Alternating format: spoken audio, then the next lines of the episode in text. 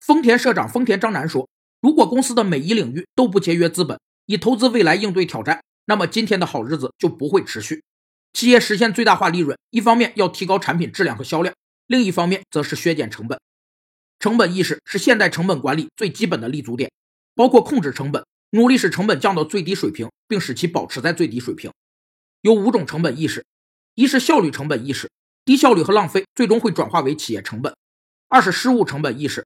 失误会导致效率成本损失，并产生返工成本或财产损失。三是资产成本意识，要充分使用现有资源。四是费用成本意识，钱要用在刀刃上，控制各种可避免的成本。